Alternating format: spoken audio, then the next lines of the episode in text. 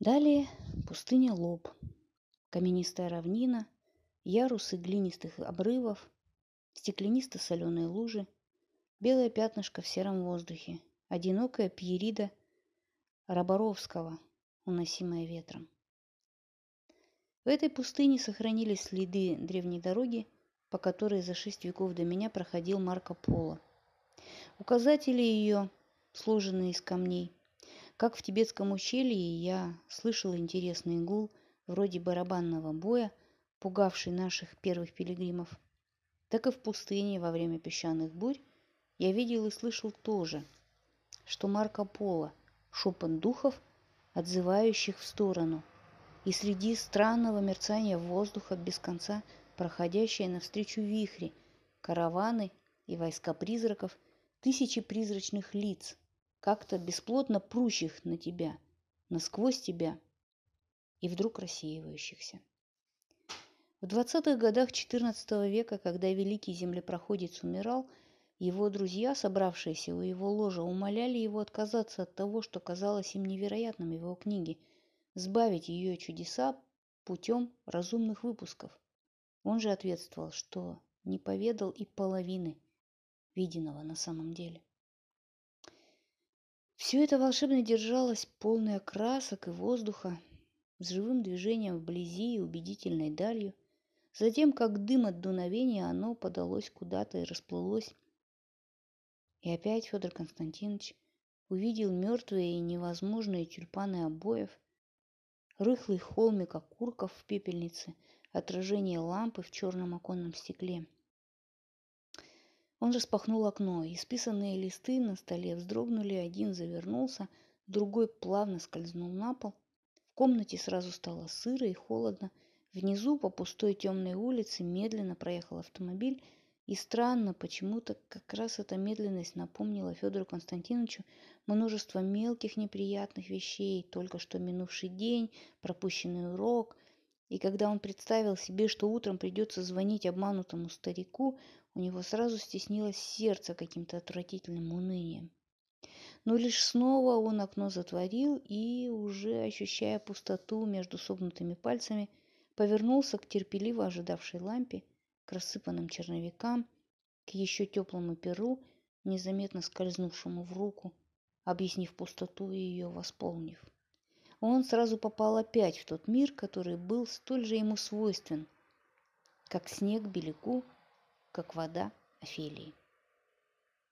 Он помнил с живостью невероятной, словно сохранил тот солнечный день в бархатном футляре последнее возвращение отца в июле 1912 года – Елизавета Павловна уже давно поехала встречать мужа за десять верст на станцию. Она всегда встречала его одна, и всегда случалось так, что никто толком не знал, с какой стороны они вернутся, справа или слева от дома, так как дорог было две, одна подлиннее и поглаже, по шоссе через село, другая покороче и поухабистее, через песчанку.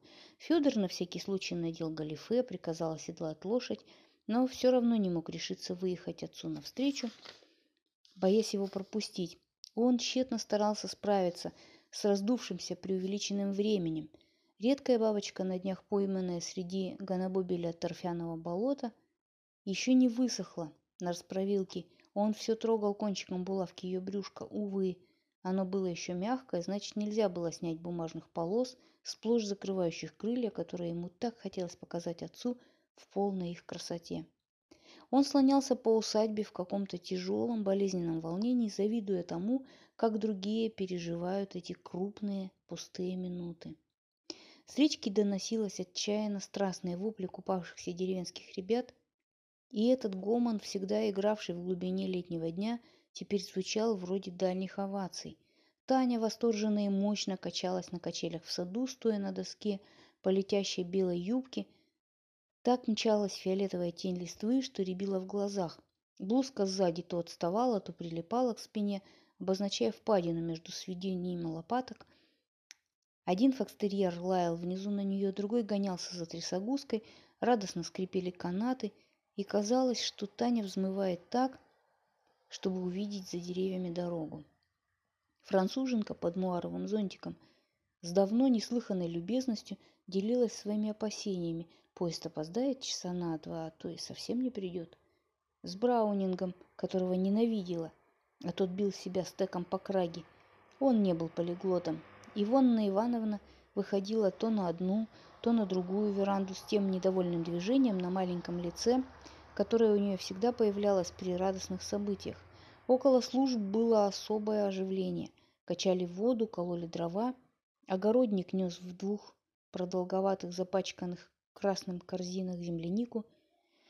Жаксыбай, пожилой киргиз, коренастый, толстолицый, со сложными морщинами у глаз, спасший в 92 году Константину Кирилловичу жизнь, застрелил навалившуюся на него медведицу и, живший теперь на покое, больной грыжей в Лешинском доме, надел свой синий бешмет с карманами в виде полумесяца, лакированные сапоги, красную в блесках тюбетейку, подпаялся со шелковым кушаком с кисточками, уселся у кухонного крыльца и долго уже так сидел на угреве, с горящей на груди серебряной цепочкой часов в тихом и праздничном ожидании.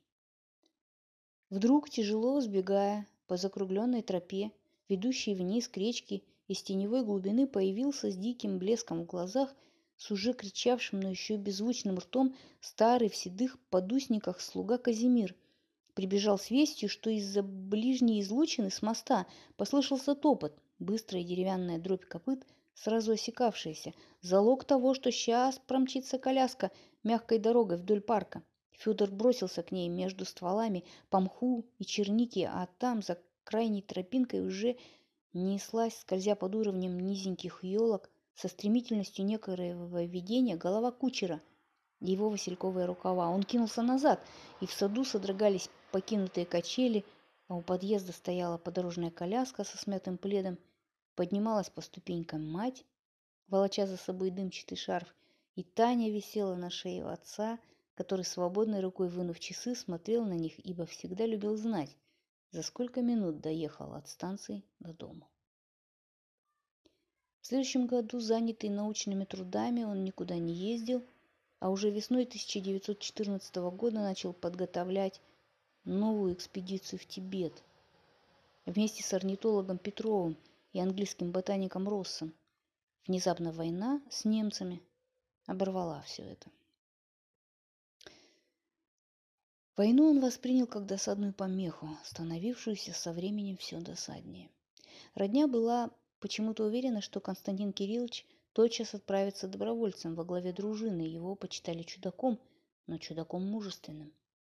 На самом же деле Константин Кириллович, который вступил в свой шестой десяток все с тем же запасом здоровья, легкости, свежести, неразменных сил и, пожалуй, еще охотнее, чем прежде – готов был одолевать горы, тангутов, непогоду и тысячу других опасностей, не снившихся домоседам, теперь не только засел дома, но старался не замечать войны. А если и говорил о ней, то лишь со злобным презрением. Мой отец, писал Федор Константинович, вспоминая то время, не только многому меня научил, но еще поставил самую мою мысль по правилам своей школы, как ставится голос или рука – Таким образом, к жестокости войны я был довольно равнодушен. Я допускал даже, что можно находить известную прелесть в меткости выстрела, в опасности разведки, в тонкости маневра. Но этими маленькими удовольствиями, к тому же лучше представленными в других специальных отраслях спорта, как то охота на тигра, игра в крестики, профессиональный бокс, ничуть не искупался оттенок мрачного идиотизма присущий всякой войне. Между тем, несмотря на непатриотическую позицию Кости, как выражалась тетя Ксения, прочно и умело через большие связи укрывшая мужа офицера в тыловую тень, суетность войны проникла в дом. Елизавету Павловну втянули в лазаретную работу, причем это освещалось так, что она, дескать, своей энергией возмещает праздность мужа больше занятого азиатскими козявками, чем славой русского оружия. Как и было указано, между прочим, в одной бодрой газете. Завертелись граммофонные пластинки с романсом «Чайка», переодетым в защитную форму. Вот прапорщик юный со вздохом пехоты. Появились в доме какие-то сестрички с кудряшками из-под косынки, ловко стучавшие папироской портсигар, прежде чем закурить. Бежал на фронт сын швейцара, ровесник Федора, и Константина Кирилловича просили содействовать его возвращению. Таня хаживала в материнский лазарет учить русской грамоте мирного восточного бородача, которому резали ногу все выше и выше, обгоняя гангрену. Ивонна Ивановна вязала на пульсники по праздникам артист Фиона, развлекал солдат фарсовыми песенками, на любительских спектаклях играли «Вова приспособился», в журналах печатались стишки, посвященные войне. Теперь ты бич судьбы над родиной милой, но светлой радостью заблещет русский взор, когда постигнет он германского Атиллы бесстрастным временем отмеченный позор.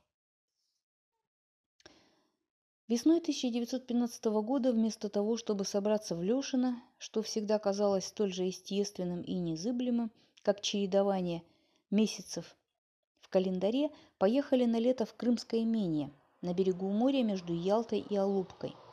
На покатых полянках райски зеленого сада Федор страдальчески скались, тряслись от счастья руки, ловил южных бабочек. Но не там, среди миртов, мушмулы и, багно... и магнолий. И гораздо выше, в горах, между скал Айпетри и на волнистой Яйле, водились настоящие крымские редкости. Не раз за это лето с ним поднимался боровыми трубками отец, чтобы с улыбкой снисхождения к европейскому пустяку показывать ему сатира, недавно описанного Кузнецовым, прилетевшего с камня на камень у самого того места, где какой-то скверный смельчак на крутой скале вырезал свое имя. Одни эти прогулки и развлекали Константина Кирилловича. Он не то чтобы был мрачен или раздражителен, эти ограниченные эпитеты не вязались с его духовной осанкой, и, попросту выражаясь, он не находил себе места. Елизавета Павловна, да и дети отлично понимали, чего именно хотелось ему. Вдруг в августе он ненадолго уехал. Никто не знал куда, кроме самых близких. Поездку свою он так законспирировал, что ему мог бы позавидовать любой путешествующий террорист. Было смешно и страшно представить себе, как всплеснуло бы ручками, Русское общественное мнение, если бы узнало, что в разгар войны Годунов-Чердынцев ездил в Женеву на свидание с толстым, лысым, необыкновенно жавиальным немецким профессором. Туда же прибыл и третий заговорщик, старик-англичанин, легоньких очках и просторном сером костюме. Что сошлись они там в маленьком номере скромного отеля для ученого совещания, истолковавшись, о чем надо было, Речь шла о многотомном труде, упорно продолжавшем издаваться в Штутгарте при давнем участии иностранных специалистов по отдельным группам бабочек. И мирно разъехались, каждый во свояси. Но эта поездка его не развеселила, а напротив, постоянная мечта, тяготевшая над ним, еще усилила свое тайное давление. Осенью вернулись в Петербург. Он усиленно работал над пятым томом чешуекрылых Российской империи, мало выходил, играл в шахматы, более сердясь на промахи противника, чем на свои, с недавно овдовевшим ботаником Бергом. Просматривал, усмехаясь, газеты. Брал Таню к себе на колени, вдруг задумывался, его рука на ее круглом плече задумывалась тоже. Как-то в ноябре ему подали за столом телеграмму. Он распечатал ее, прочел про себя – перечел, судя по вторичному пробегу глаз, отложил, отпил портвейна из ковшика и невозмутимо продолжал разговор с бедным родственником, старичком с веснушками по всему черепу, приходившим обедать дважды в месяц и неизменно приносившим Тане тянучки. Когда гости ушли, он опустился в кресло, снял очки, провел ладонью сверху вниз по лицу и сообщил ровным голосом, что дядя Олег Опасно ранен осколком гранаты в живот, работая под огнем на перевязочном пункте. И сразу в душе Федора выделился краями, разрывая душу, один из тех бесчисленных нарочито глупых диалогов, которые братья еще так недавно вели за столом. Дядя Олег, заигрывающим шепотом, тоном. А скажи-ка, Костя, не приходилось тебе видеть в урочище Ви птичку зо вас? Отец. Сухо. Не приходилось. Дядя Олег, воодушевляясь. А не видывал ли ты, Костя, как муха Попова кусает лошадь Поповского? Отец. Еще суши. Не видывал. Дядя Олег. В полном экстазе. А не случалось ли тебе, например, наблюдать диагональное передвижение энтоптических стаек? Отец в упор глядя на него. Случалось. В ту же ночь он поехал за ним в Галицию. Необыкновенно скоро и удобно привез. Добыл лучших из лучших врачей Гершензона, Ежова, Миллер Мельницкого. Сам присутствовал на двух длительных операциях. К Рождеству брат был здоров. И затем что-то вдруг изменилось в настроении Константина Кирилловича. Ужили и подобрели глаза, послышалось вновь музыкальное мурлыканье, которое он на ходу издавал, будучи чем-нибудь особенно доволен. Куда-то он ездил. Прибывали и отбывали какие-то ящики, а в доме вокруг таинственной веселости хозяина чувствовалось нарастание смутного, выжидательного недоумения, и однажды Федор, случайно проходя по золотистой, залитой весенним солнцем зале, Вдруг заметил, как содрогнулась, но не сразу поддалась латуневая ручка белой двери, ведущей в отцовский кабинет, словно кто-то ее внутри вяло теребил, не отворяя. Но вот она тихо раскрылась. Вышла мать с рассеянно короткой улыбкой на заплаканном лице, странно махнула рукой. Проходя мимо Федора, он постучался к отцу, вошел в кабинет. «Что тебе?» – спросил Константин Кириллович, не оглядываясь, продолжая писать. Возьми меня с собой, сказал Федор.